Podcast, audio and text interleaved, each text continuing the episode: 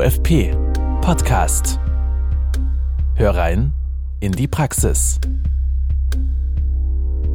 Herzlich willkommen zum Podcast der Orientierungsplattform Forschung und Praxis, kurz OFP. Mein Name ist Christina Schulz und ich bin Koordinatorin der OFP für den Bereich Mathematik und Naturwissenschaften. Im Podcast spreche ich für dich mit Expertinnen und Experten aus der Praxis. In unseren Interviews erfährst du Tipps und Wissenswertes für deinen Erfolg im Studium. Mein heutiger Gast ist Dr. Matthias Arendt vom Chemieunternehmen BASF in Schwarzheide. Ihr hört, welche Erfahrungen er bei seiner Promotion gemacht hat, was für ein Trainee-Programm spricht, wie sich die Arbeitsweise von Deutschen und Chinesen unterscheidet und worauf Herr Dr. Arendt bei Vorstellungsgesprächen achtet. Ja, herzlich willkommen, Herr Dr. Arendt. Hallo, Frau Schulz. Ich freue mich sehr, dass Sie sich die Zeit genommen haben und uns ein paar Einblicke äh, geben werden in Ihren Lebenslauf, aber auch in Ihre Arbeit bei der BASF. Ja, sehr gerne. Sie haben Chemieingenieurwesen studiert. Wie haben Sie denn die Entscheidung getroffen?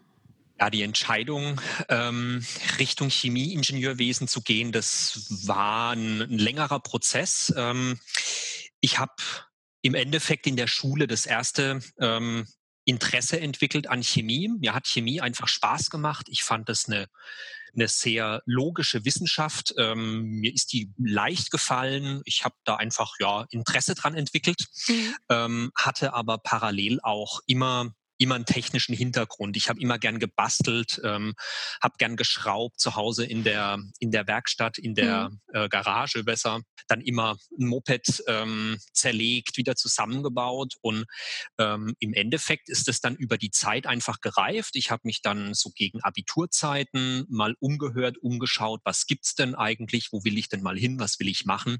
Hm. Und ähm, da ist mir dann irgendwann auch der Chemieingenieur ähm, über den Weg gelaufen.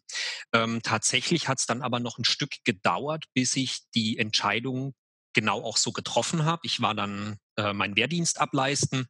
Ähm, beim Wehrdienst habe ich mich dann eher noch ähm, für den Maschinenbau interessiert. Ähm, bei der Bundeswehr selber kann man ja auch studieren. Das habe ich mhm. auch mal kurz überlegt, habe das relativ schnell dann wieder verworfen ja, und habe mich dann nach dem oder noch während des ähm, Wehrdienstes beworben, wollte damals mich in den Maschinenbau einschreiben und das hat dann einfach nicht geklappt. Hm. So, dann war ich aus der Bundeswehr draußen, ähm, habe dann keinen Studienplatz gehabt. Dann habe ich ein Jahr gejobbt, habe einfach die Zeit genutzt, habe mir ja nochmal weiter Gedanken gemacht, wie und was möchte ich und habe das dann auch ein Stück weit als ein Zeichen gesehen, dass der reine Maschinenbau dann vielleicht doch nicht so das Richtige ist.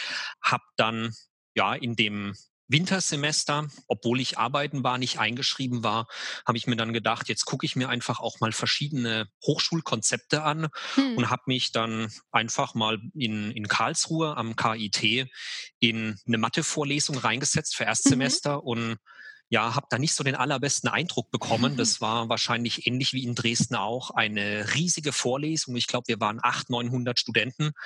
Der Professor vorne mit Mikrofonen, man hat wenig verstanden. Man hat teilweise nicht mal mehr einen Sitzplatz bekommen. Ja, fand ich nicht ganz so prickelnd. Und ähm, dann habe ich mir die damals die Hochschule in Mannheim angeschaut, mhm. habe mich auch da mal reingesetzt und war dann da positiv überrascht. Ähm, da war die Mathe-Vorlesung, das waren dann nur 40, 50 Studenten, äh, sehr interaktiv auch mit dem, mit dem Professor und hat sich für mich dann relativ schön angefühlt. Und dann habe ich mich eben auch für die Hochschule entschieden damals. Die haben Chemieingenieurwesen angeboten. Ja, dann habe ich mich da beworben und bin auch genommen worden. Dann ist es also eher die kleinere Hochschule geworden. Wie haben Sie Ihre Studienzeit empfunden? Also die Studienzeit fand ich war, für mich ganz persönlich war es eine eine sehr intensive und auch nicht die allerleichteste Zeit. Ähm, ich musste in meinem Studium immer jobben. Ich habe also rein vom BAföG habe ich nicht leben können. Ich habe mich dann selber finanziert.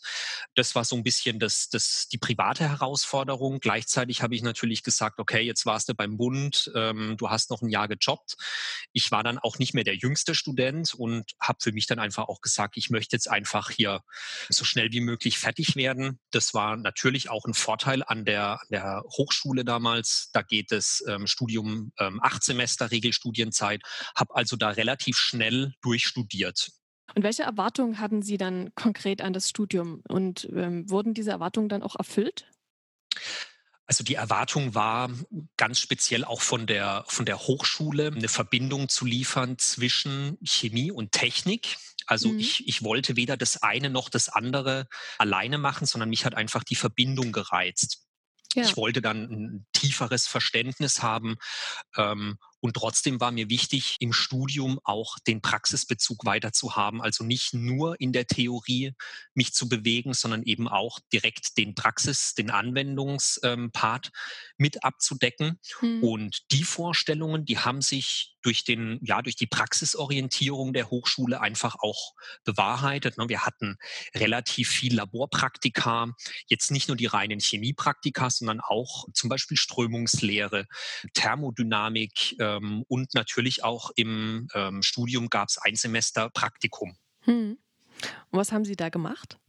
Ja, ich bin damals ähm, in dem Praktikum zu unserem Professor gegangen, der Auslandskontakte hat. Ähm, das war von der Fakultät ein bestimmter Professor und habe dem eben gesagt, hier, ich hätte Interesse ins Ausland zu gehen und habe ihm im Endeffekt mitgegeben, ich möchte gerne an einen Standort irgendwo in die Praxis, wo ich aber auch alleine bin.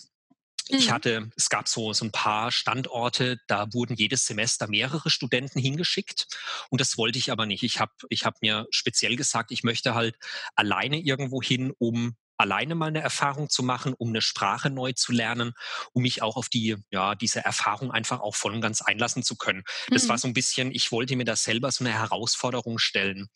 Und da kam dann tatsächlich über den Professor der erste Kontakt, mein erster Kontakt auch zur BASF zustande. Mhm. Ähm, der Professor hatte noch aus früheren Zeiten einen Kontakt in die USA zu dem Standort in Geismar in Louisiana mhm. und hat den Standortleiter Mitarbeiter einfach mal angeschrieben. Dann habe ich da ganz lang nichts von gehört, bin wirklich da im Dunkeln getappt und hatte dann, das weiß ich noch relativ genau, am 23. Dezember 2006 hatte ich dann einen unterschriebenen Praktikumsvertrag in meinem äh, Briefkasten, ohne dass die mich je gesehen haben, ohne dass wir mal miteinander gesprochen haben. Ich glaube, die Amerikaner haben einfach nur, ja komm, Praktikant, stellen wir mal ein. Okay, ganz unkompliziert. Völlig unkompliziert. Ja, da, das sind die Amerikaner uns oftmals einen Schritt voraus. Hm. Und wie war denn die Zeit in den USA? Also die Zeit in den USA, das, das war als Student, ich habe es vorhin ja schon gesagt, ich habe wenig BAföG bekommen. Ich musste mich immer mit Jobs, mit teilweise auch mehreren Jobs über Wasser halten. Das hat gut funktioniert. Und dann kommt man in die USA, Turbokapitalismus. Da hat man als Student 2000 US-Dollar brutto verdient. Oh, wow. ähm, das, war, das war für mich eine völlig neue Lebenserfahrung. Ich habe dort ein ganz tolles Team gehabt an Kollegen, die mich ja von Anfang an mit offenen Armen empfangen haben. Das war auf der Arbeitsseite war das eine ganz, ganz tolle Erfahrung. Wir hatten auch amerikanische Praktikanten. Ich hatte Kollegen, die gerade frisch in den Beruf eingestiegen sind, hatte ein relativ spannendes Aufgabenfeld dort im Engineering. Hm. Und auf der anderen Seite hatte ich ein, ein Privatleben, wo man einfach auch sagen muss, ne, wenn man als Student mal so viel Geld verdient und das jeden Monat, dann dann zahlen die Amerikaner auch noch alle zwei Wochen Gehalt aus. Also man mhm. kriegt dann alle zwei Wochen 1000 US-Dollar überwiesen. Das macht dann schon Spaß. Das hat man dann schon genutzt. Also von diesen sechs Monaten, die ich eigentlich geplant hatte, dort zu sein, die haben sich dann auch noch mal um einen Monat verlängert. Mhm. Ich war, wenn ich es richtig im, im Kopf habe, ich war, glaube ich, drei Wochenenden nicht unterwegs und das waren drei Wochenenden, wo wir, wo, wo Auto kaputt war und wo wir im, im Ort selber so eine ähm, so, so ein Karneval hatten, also so eine, ein Fest, ein Dorffest oder ein Ortsfest. Also es war eine tolle Zeit und Sie haben die auch intensiv genutzt. Genau, es war eine ganz tolle Zeit. Ich habe auch, mich verbindet immer noch eine intensive Freundschaft zu mehreren Kollegen von damals, die ich auf der Arbeit kennengelernt habe, mit denen wir dann auch privat ja sehr viel unternommen haben. War, war eine wirklich eine ganz tolle Zeit für mich. Ich erinnere mich da sehr gern zurück und hat mich auch, glaube ich, beruflich auch ein Stück geprägt, ähm, weil ich auch damals die BASF schon das erste Mal als ein, als ein Unternehmen wahrgenommen habe, das eine, eine sehr schöne Unternehmenskultur und Unternehmensphilosophie hat. Hm. Sie sind dann also wieder zurückgekommen. Wie ging es denn danach für Sie weiter? So ist es. Ich bin dann, ja, ich bin zurückgekommen aus dem Praktikum. Dann hatte ich noch ein theoretisches Semester und die Abschlussarbeit. Und in der Zeit, ähm, ja, habe ich dann während des letzten Semesters habe ich dann immer wieder mal drüber nachgedacht, wie mache ich weiter? Höre ich nach dem Diplom dann auf? Das war ja damals noch ein Diplomstudiengang. Mhm. Ähm, höre ich nach dem Diplom auf oder gehe ich eben noch mal einen Schritt weiter. Hatte ja in dem letzten Semester mir dann intensiv da die Gedanken drüber gemacht und habe mich dann letztendlich auch dazu entschieden, dass ich noch mal ein, Stück akademischer werden möchte. Mich hat dann einfach auch gereizt, diese Verbindung aus Theorie und Praxis auch noch mal ein Stück weiter in die Theorie ja zu verlagern. Hm. Das war vielleicht so im Nachhinein betrachtet dann doch einer der kleineren Nachteile an einer, an einer Hochschule, hat für mich aber keinerlei Nachteile dann im, im, im Ende gehabt. Ich habe mich einfach beworben und habe dann eine Promotionsstelle in Aachen bekommen, mhm. die auch nochmal eine sehr interessante ja, Stelle beinhaltet hat. Oder es war eine sehr interessante Stelle, eine schöne Kombination aus Theorie und Praxis, die ich dort hatte. Was war Ihr Thema? Können Sie das mal kurz umreißen? Also ganz kurz und grob, ich habe ein Verfahren entwickelt, um zweite Generation Biodiesel herzustellen. Mhm ganz grob. Und wie war diese Promotionszeit für Sie? Also es gibt ja Berichte von Promovierenden, die diese große Freiheit schätzen, aber eben auch, ja, man muss sich auch selbst strukturieren, da sind ja auch gewisse Herausforderungen mit verbunden. Wie haben Sie das erlebt? Ja, das habe ich auch als einen der großen, großen Vorteile erlebt. Ähm, wir haben sehr große wissenschaftliche Freiheit bekommen von unserem Professor, von auch von meinem Doktorvater, der uns im Endeffekt mir auch das Thema gegeben hat, das in der ersten Zeit ein Stück enger begleitet hat und dann geguckt hat, hm. wie findet sich da jeder Doktorand auch in sein Thema ein und hat uns dann aber auch und auch mir relativ schnell die Freiheit gelassen, ähm, hat sich natürlich regelmäßig Projektupdates geholt, die waren am Anfang dann auch enger getaktet und gegen Ende habe ich ihm dann, ich glaube einmal im Quartal habe ich ihm Projektbericht geschickt. Mhm. Ich hatte auch einen Industriepartner bei dieser Entwicklung und habe dem Industriepartner auch regelmäßig dann gemeinsam mit meinem Doktorvater auch Bericht erstattet. Wir haben dann uns auch immer wechselseitig besucht. Da gab es dann auch eine eine Versuchsanlage bei dem Industriepartner. Ja, und das war für mich in, insgesamt wissenschaftlich gesehen, war es dann doch nochmal eine Herausforderung. Das hat sehr viel Spaß gemacht, war eine sehr intensive Zeit. Man muss mhm. ähm, sich dort wirklich durchbeißen. Ein Kollege hat es immer so schön gesagt, eine Promotion verschiebt die persönliche Toleranzschwelle mhm. ähm, doch recht weit und das empfinde ich auch so, das, das war auch so. Man hat da sehr viel investiert, aber auch sehr viel zurückbekommen. Ja, wie haben Sie danach Ihren Berufseinstieg gestaltet? Wie sind Sie da vorgegangen? Also mein Berufseinstieg, ich wusste ja relativ genau, wann ich an der Universität fertig sein werde. Mhm. Ich hatte einen, einen Vertrag als wissenschaftliche Hilfskraft und wusste also relativ genau, bis wann ich mit allem fertig sein muss. Das habe ich auch relativ gut eingetaktet und habe dann etwa ein ja, gutes halbes Jahr vorher mir angefangen, Gedanken zu machen, wo möchte ich denn eigentlich hin? Mhm. War vielleicht schon ein bisschen früher. Ähm, für mich war zum einen relativ schnell klar, dass die wissenschaftliche Arbeit, wie ich sie in der Promotion gemacht habe, nichts ist, was ich den Rest meines Lebens machen möchte. Also Labor war, war eine schöne Zeit, aber war jetzt nicht die die Erfüllung, die ich mir für mein Berufsleben vorstelle, mhm. wollte also mehr so back to the roots in Richtung auch ja ein Stück Maschinenbau oder mehr in Richtung ja, Anlagenbau. Mhm. Ich bin dann in Aachen im Januar 2011 gab es dort eine Bonding-Messe. Ich weiß nicht, ob die hier auch bekannt ist in Dresden. Das ist im Endeffekt eine Firmenkontaktmesse, ähm, wo sich verschiedene Firmen einfach vorstellen. Ja, Bonding gibt es auch in Dresden. Super, hervorragend. Da bin ich hingegangen. Ich habe das Angebot genutzt. Ich fand das eine ganz tolle Geschichte. Ich bin da völlig ähm, ohne Vorbereitung hingegangen, habe mich mit ähm, verschiedenen Firmen unterhalten und habe dort quasi aus dem Stand raus zwei Einladungen bekommen zu zwei verschiedenen Firmen. Mhm. Habe das erstmal als eine, eine, eine, wahnsinnige Chance gesehen, auch eine, eine tolle Bestätigung. Das war im Jahr 2011. Das war also nach der Krise, nach der Wirtschaftskrise. Da ging es gerade wieder so richtig los. Mhm. Da konnten die Firmen aus dem Vollen schöpfen und gut einstellen. Und da habe ich dann die zwei Einladungen habe ich wahrgenommen, habe so ein bisschen für mich einfach mal getestet, wie funktioniert's, wie funktioniert so ein Einstellungsprozess, wie was für Fragen stellen denn da die Leute. Ja. Ähm, habe natürlich auch ganz ehrlich meinen Marktwert getestet, habe auch geguckt, was was bezahlt mir denn so eine Firma heutzutage und habe dann aber ganz gezielt auch nach, den, nach diesen ersten zwei Gesprächen im Internet mal geschaut und mich ähm, unter anderem auch bei der BASF schlau gemacht mhm. und habe dort eben eine Ausschreibung gefunden, die mich sehr fasziniert hat. Da ging es, ne, es war eine Ausschreibung für ein internationales Trainee-Programm, mhm.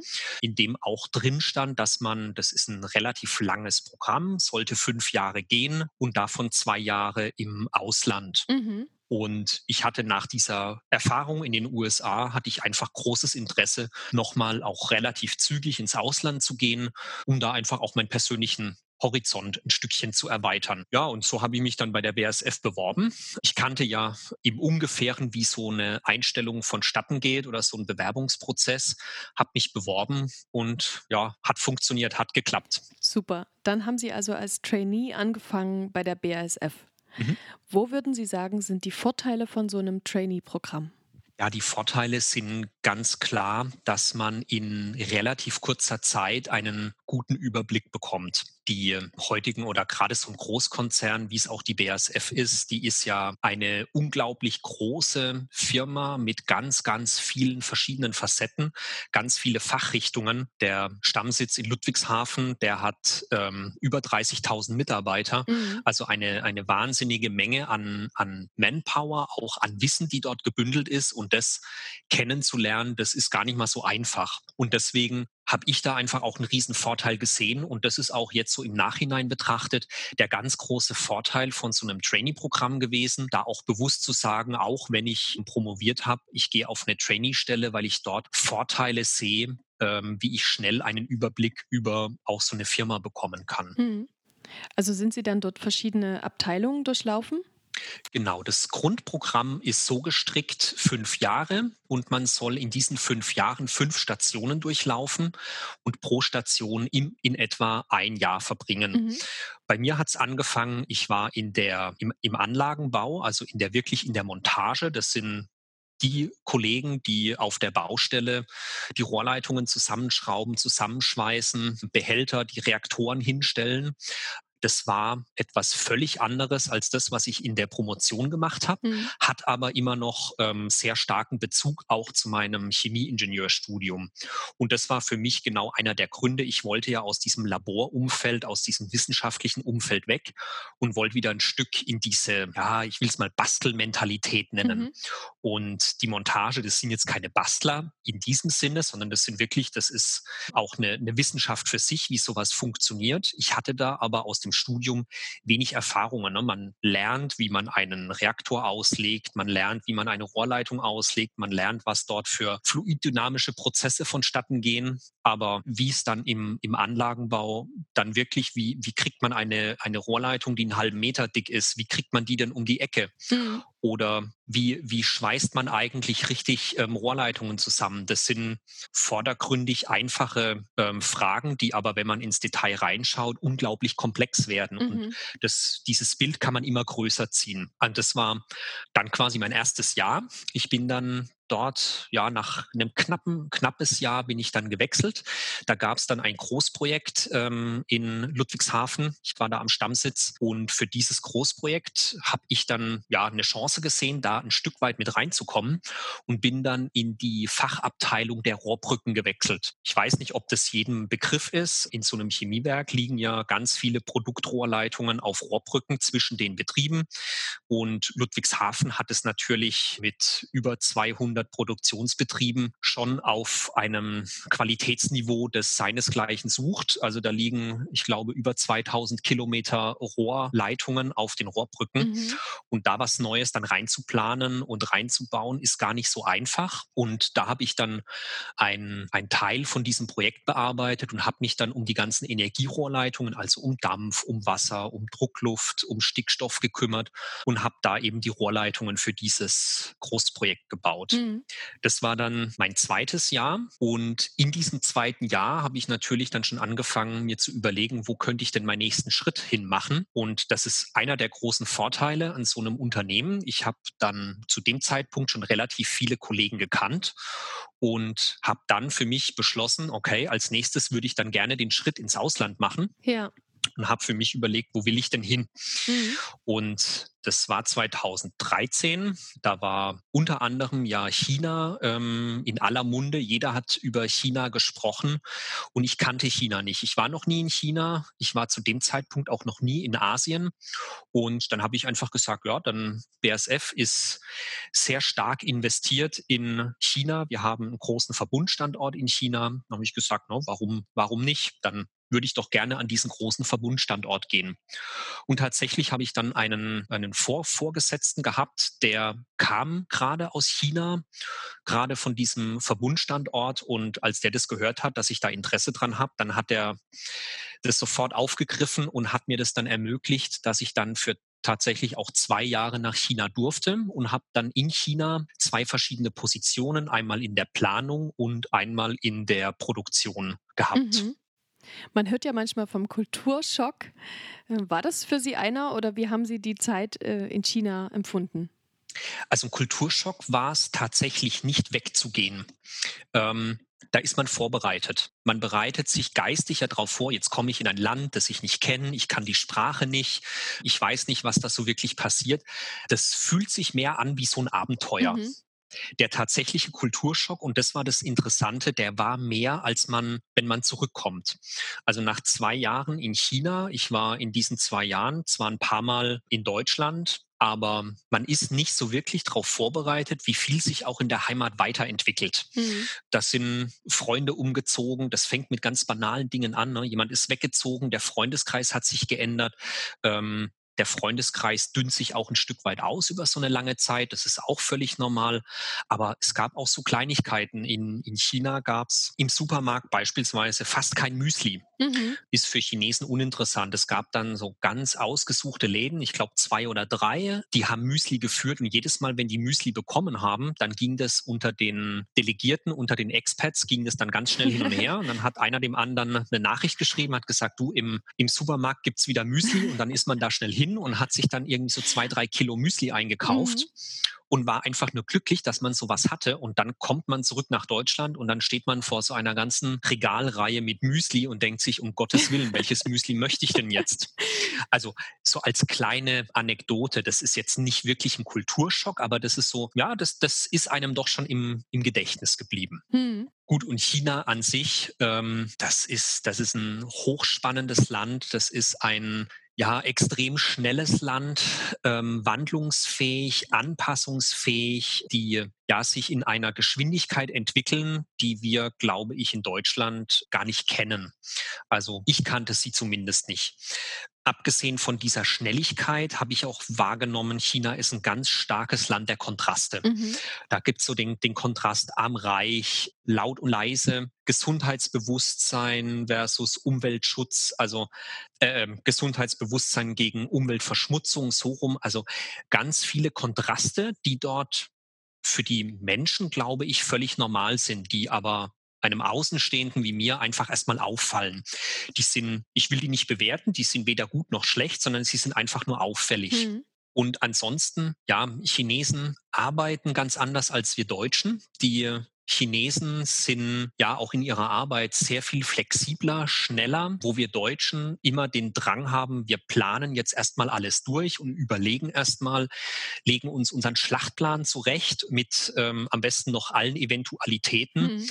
dass wir für alles gewappnet sind. Da sind die Chinesen anders. Die Chinesen, die machen erstmal los und gucken dann, wo stoßen sie auf ein Problem. Und wenn sie dann auf ein Problem stoßen, dann sind sie ganz fix und laufen dann um dieses Problem herum. Und das muss man ja erstmal verstehen, verarbeiten, war aber eine ganz spannende Lernerfahrung auch für mich, dass man, wo ich auch den persönlichen Drang hätte, erstmal zu sagen, jetzt, jetzt nehmen wir uns erstmal die Zeit und überlegen uns mal, was könnte denn wie noch passieren.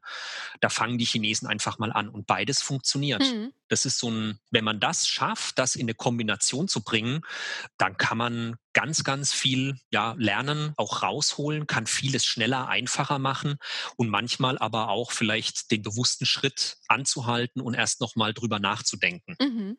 Sie sind dann aus China wieder zurückgekommen.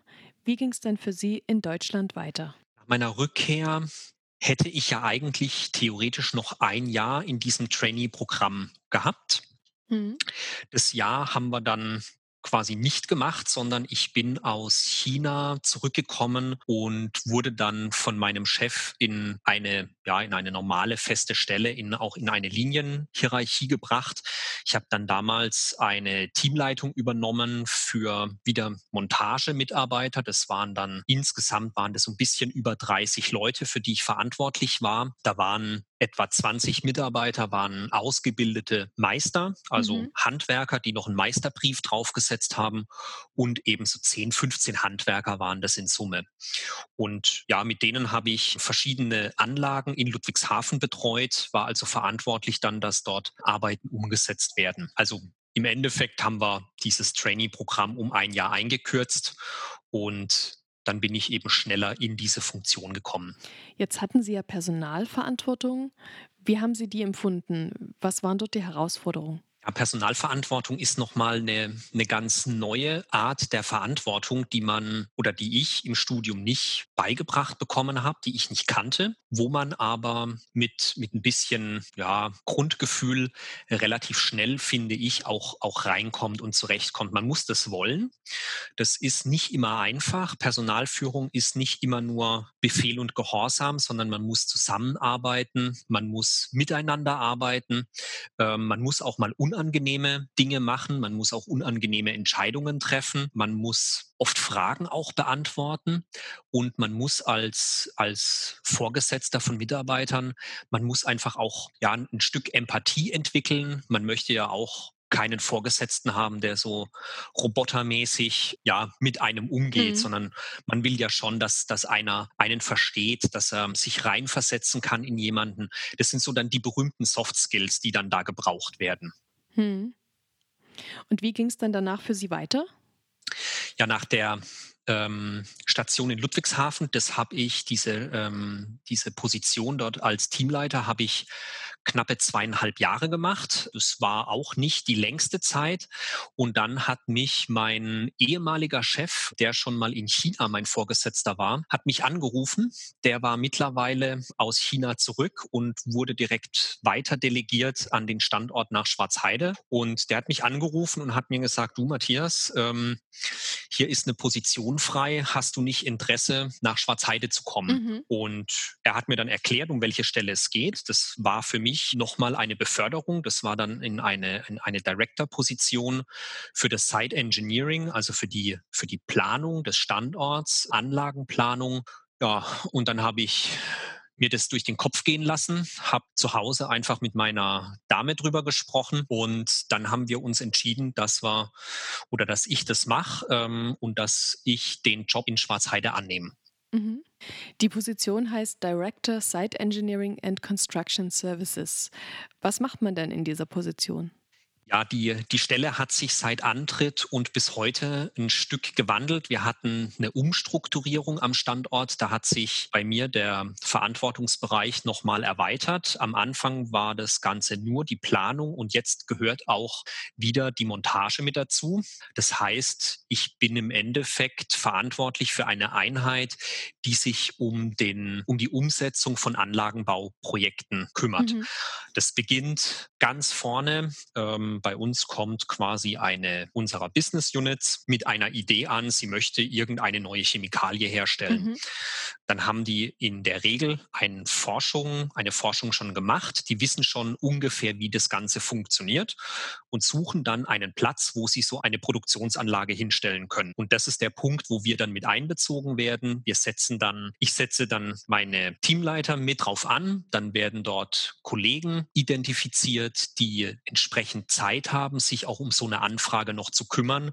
Und dann fangen wir an, so eine Anlage zu planen. Das geht los mit auf welches Blockfeld können die, haben wir genug Platz, ähm, müssen die, muss da vielleicht eine neue Straße hingebaut werden, welche Versorgungsleitungen brauchen sie, Dampf, Strom, Wasser und so weiter. Und das geht dann bis hin zu der eigentlichen Produktionsanlage selber. Auch das machen wir bis zu einer gewissen, bis zu einem gewissen Investitionsvolumen machen wir das hier am Standort selber. Wenn es zu groß wird, dann gibt es immer noch in der großen BASF-Welt Kollegen, die uns dann für diese ganz großen Projekte unter die Arme greifen und uns dann mit ihren Ingenieuren dann noch unterstützen. Ja, und wenn wir geplant haben, dann geht's auch in meiner Einheit in die Umsetzung. Und das fängt an mit dem Hochtief- und Stahlbau, also wirklich den, das Loch buddeln, ähm, Fundamente reinsetzen, den Stahlbau aufbauen, dann den eigentlichen Anlagenbau, die Rohrleitungen, die Reaktoren reinsetzen, zuschweißen, zumachen. Wir gehen auch, wir machen einen Drucktest und einen Dichtigkeitstest zum Schluss und dann übergeben wir zum Schluss ein eine fertige Anlage an den eigentlichen Betreiber. Mhm. Das ist ja beeindruckend. Gibt es einen typischen Tagesablauf bei Ihnen? Eigentlich nicht. Ein typischer Tagesablauf ist bei mir so, ich versuche oder vor Corona, machen wir es mal so, vor Corona habe ich immer so, ja, gegen 7.30 Uhr war ich im Büro und habe mir einen Kaffee geholt und dann war mein regulärer Tag eigentlich schon beendet, weil es dann mit allen möglichen Meetings losgeht, die auch oftmals nicht planbar sind. Also ganz viele Meetings sind geplant, aber oft kommen dann einfach auch tagesaktuelle Themen mit rein, wenn irgendwo was passiert, wenn sich, ja, was wir alle nicht hoffen, wenn sich irgendwo auf der Baustelle jemand verletzt. Ähm, das ist immer so ein, ein Thema, ähm, wo man dann den ganzen Tag in der Regel umbauen muss oder sich dann auch freischaufeln muss. Ansonsten ist es ja sehr von Besprechungen geprägt. Ganz viele Besprechungen gehen in der Regel ja den ganzen Tag über. Man läuft von einem Meeting ins nächste. Das geht dann so bis 16, 17 Uhr und dann im Anschluss fängt man dann an, sich mit seiner Arbeit zu beschäftigen, fängt dann an, also seine E-Mails abzuarbeiten, Themen voranzutreiben oder Themen auch selbst zu bearbeiten, die man eben noch selber bearbeiten möchte. Aber ganz viel meiner Arbeitszeit ist eben in Besprechungen, in Meetings, wo wir dann zum Beispiel die Projekte, die ich vorhin beschrieben habe, in einem Lenkungskreis ja, überschauen und ähm, notwendige Entscheidungen zum Beispiel treffen. Hm. Welche Kompetenzen brauchen Sie hauptsächlich in Ihrem Berufsleben? Und äh, sind das welche, die Sie schon während Ihrer Studien- oder Promotionsphase oder während Ihrer Auslandsaufenthalte äh, mitgenommen haben? Oder welche mussten Sie sich noch neu aneignen? Ich glaube, die, die wichtigste Eigenschaft, die man aus dem Studium oder die ich aus dem Studium mitgenommen habe, ist, die richtigen Fragen zu stellen. Mhm. Wie, ähm, wie gehe ich an ein Thema ran? Wie versuche ich ein Thema zu begreifen? Ähm, und welche Fragen muss ich stellen, um das Thema auch mit, mit seinen eventuellen Schwachstellen richtig zu hinterfragen. Das ist so ein bisschen, ja, das ist, das kann man natürlich auch erlernen. Ähm, man braucht aber, glaube ich, oder das ist zumindest bei mir so, ich habe da einfach viele dieser, dieser Fragen, die ich für mich gestellt habe, wie gehe ich an sowas ran im Studium erlernt.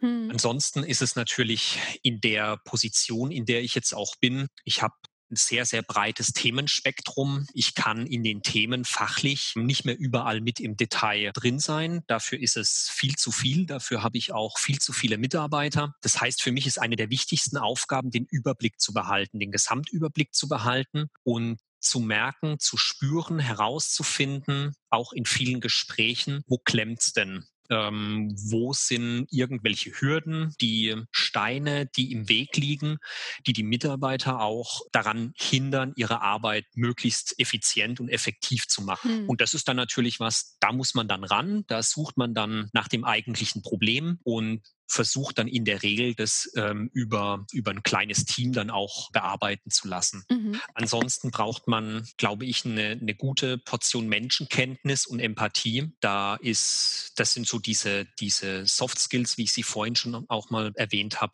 die ja wichtig sind als Führungskraft, gerade wenn man sich ins Management entwickeln möchte und, und Personalverantwortung übernimmt, braucht man da ein, ein gewisses Fingerspitzengefühl. Mhm. Inwiefern würden Sie sagen, war Ihre Promotion wichtig für die aktuelle Tätigkeit? Also für die aktuelle Tätigkeit, ja, ich sage mal so, die, der Titel an sich, würde ich sagen, der ist heute nicht mehr wichtig. Der war auch nicht wichtig, um in diese Funktion zu kommen oder in diese Position zu kommen, in der ich bin. Mhm. Inhaltlich, was meine, meine Fähigkeiten, meine, mein, mein, auch meinen technischen, naturwissenschaftlichen Hintergrund angeht, glaube ich, war es trotzdem wichtig. Man baut ja im Studium und auch vor allem auch in der Promotion verschiedene Kompetenzen auf, selbstständiges Arbeiten, Thema Fragenstellung, was ich vorhin erwähnt habe. Wie stelle ich eigentlich die richtigen Fragen? Wie finde ich heraus, was ist eigentlich, was ist das eigentliche Problem eine Aufgabenstellung auch umzusetzen in, in einen Lösungsfindungsprozess.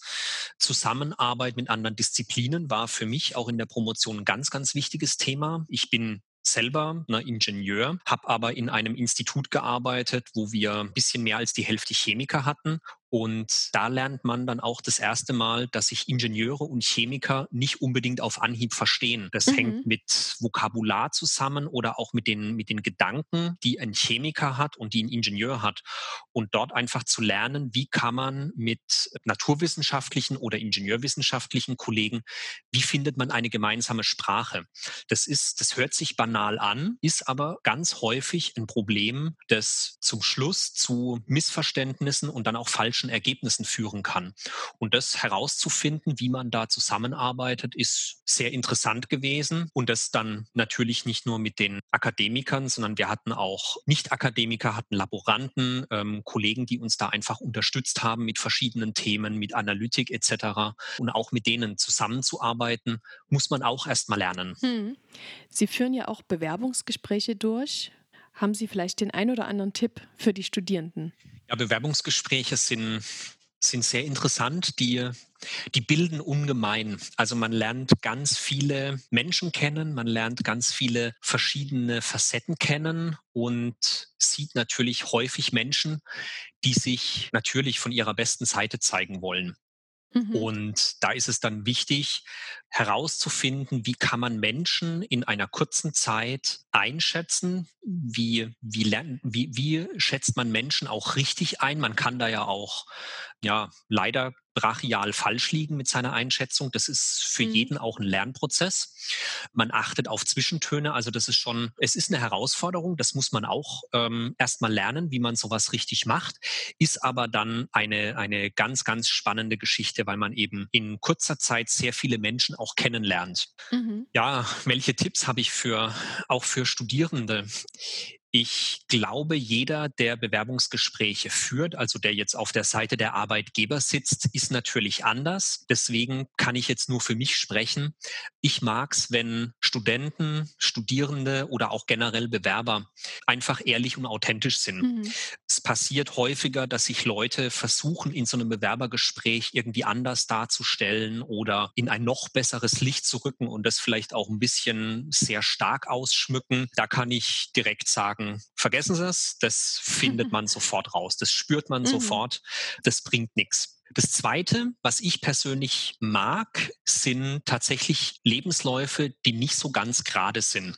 Also ein, ein Stück ungerader Lebenslauf ist für mich oftmals interessanter, wenn er denn richtig erklärt werden kann. Also ich, ich mache mal ein Beispiel. Es gibt mhm. immer wieder ähm, Bewerbungen von Studierenden, die kommen nach dem Abitur, gehen die direkt an die Uni, studieren und haben tollen Lebenslauf, waren vielleicht sogar noch ein, zwei Mal im Ausland stellen sich dann bei uns vor, sind Anfang 20 und sagen dann, sie möchten jetzt Personalverantwortung. Mhm. Das funktioniert nicht. Da mhm. fehlt mir persönlich ein Stück Lebenserfahrung, wo ich einfach auch mal sage, hast du eigentlich mal was anderes gesehen als ein Ausbildungsbetrieb, Schule, Universität? Hast du mal ein Praktikum gemacht? Hast du mal irgendwo im Ausland vielleicht gearbeitet? Nicht, nicht jeder, der im Ausland war, macht ja dort eine Arbeitserfahrung.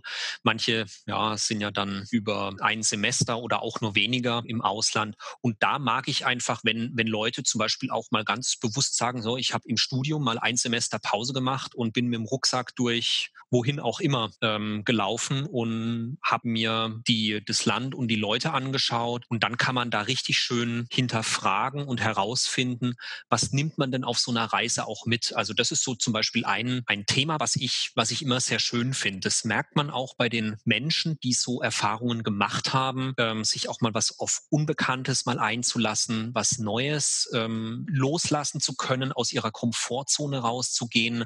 Mhm. Das bildet und das spürt man auch in so einem Gespräch. Mhm. Vielleicht noch ein anderer Tipp, den ich auch extrem wichtig finde und den ich sehr gerne mitgebe, ist, dass sich Bewerber in dem Gespräch ja nicht nur präsentieren, sondern dass auch die Studierenden für sich entscheiden müssen und ein Gefühl entwickeln sollten, passen sie eigentlich auch zu den Leuten, die da vor einem sitzen. Ja. Wir machen das Gleiche, auch wir gucken in unseren Gesprächen, passt denn dieser Mensch, der da vor einem sitzt, passt der aus meiner Einschätzung ins Team? Passt der in meine Einheit, in mein Team? Kann das Probleme geben? Glaube ich, dass der mit anderen Kollegen vielleicht nicht kann oder zu introvertiert oder zu extrovertiert ist?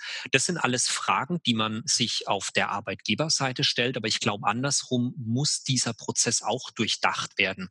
Also auch der Studierende oder der Bewerber sollte sich die Gedanken machen, sind denn diese drei, vier, fünf Leute, mit denen er oder sie an dem Tag gesprochen hat, sind denn das Menschen, mit denen man wirklich jeden Tag zusammenarbeiten möchte? Geben die mir ein gutes Gefühl? Mhm. Ähm, Habe ich, hab ich Wertschätzung erfahren? Glaube ich, dass die in der Firma, auch wenn es nur ein kleiner Einblick ist, glaube ich, dass die richtig mit auch mir als potenziellen, potenziellen Mitarbeiter auch richtig umgehen? Das sind ja. in meinen Augen völlig legitime Fragen, die man sich stellen muss und die man sich auch dann im Nachgang beantworten beantworten soll. Hm.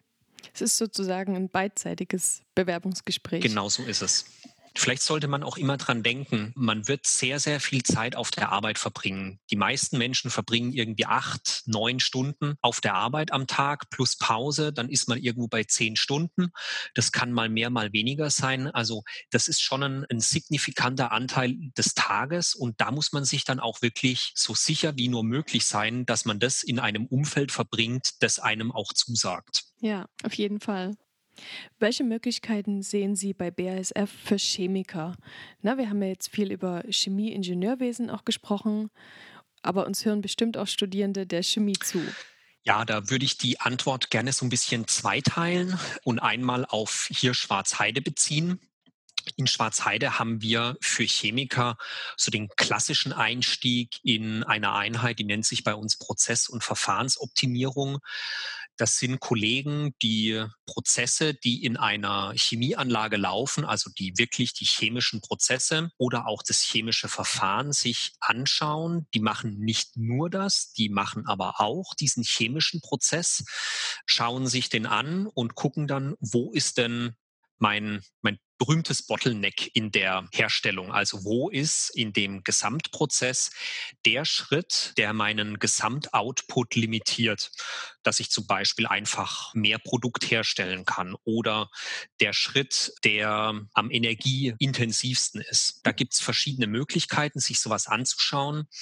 Und da nimmt man in der Regel auch gerne Chemiker, die dann eben von der Chemieseite her auf so einen Prozess draufschauen können und dann gemeinsam mit dem Betriebspersonal, also mit dem Betreiber einer solchen Anlage, dann Verbesserungen entwickelt, vorantreibt und im Idealfall kommt dann ein Projekt raus, ein Optimierungsprojekt, dann landet es wieder bei mir in der Einheit und wir bauen so eine Anlage um. Mhm. Zum Zweiten gibt es natürlich die Einstiegsmöglichkeit auch in den Produktionsanlagen selber. Da gibt es Prozessmanager, das sind bei uns Funktionen, das sind in der Regel auch, das sind Akademiker, die den Prozess einer Anlage sehr, sehr gut verstehen verstehen müssen und dann den Prozess kontinuierlich verbessern müssen.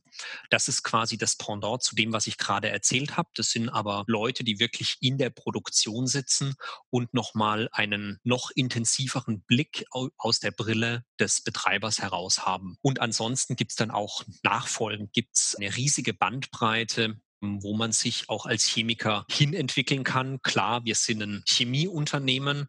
Wenn man mal nach Ludwigshafen schaut, dann kann ein Chemiker alles werden. Also unsere Vorstände sind, da ist ein nicht unerheblicher Teil ist Chemiker. Auch in der Hierarchie bei uns gibt es ganz viele Chemiker. Also das ist ein buntes Sammelsurium. Mhm. Und dementsprechend ist es auch in Ludwigshafen so. Da gibt es den klassischen Einstieg über die Forschung und Entwicklung. Wir haben in Schwarzheide keine Forschung mehr. Die Forschung findet findet in Ludwigshafen statt. Und da ist es ein ganz klassischer Einstieg als Laborleiter. Da hat man dann ja eine, eine geringe Anzahl von Mitarbeitern, zwei, drei, vier, fünf Mitarbeiter, Laboranten, die mit einem gemeinsam dann in einem Labor Forschung machen, die man von deren man auch, denen man der Vorgesetzte ist. Das ist so ein typischer Einstieg oder man geht in die Produktentwicklung.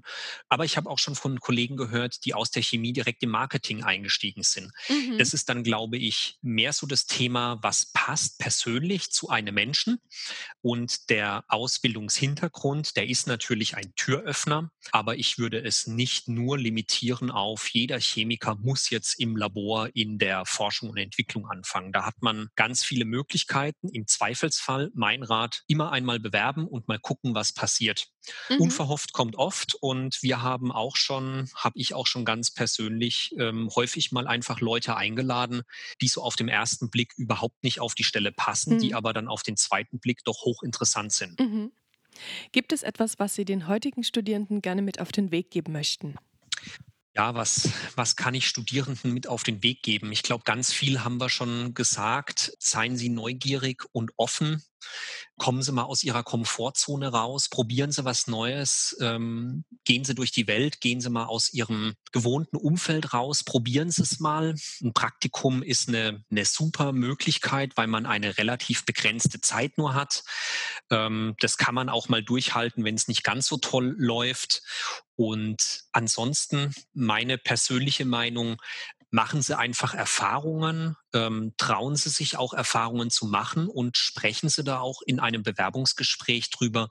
Für mich persönlich gibt es den perfekten Lebenslauf nicht, sondern der, der Mensch ist mir persönlich viel wichtiger als der perfekte Lebenslauf. Hm. Das ist ja ein sehr schönes Schlusswort. Herr Dr. Arendt, ich danke Ihnen sehr für das Gespräch. Vielen Dank auch an Sie, Frau Schulz.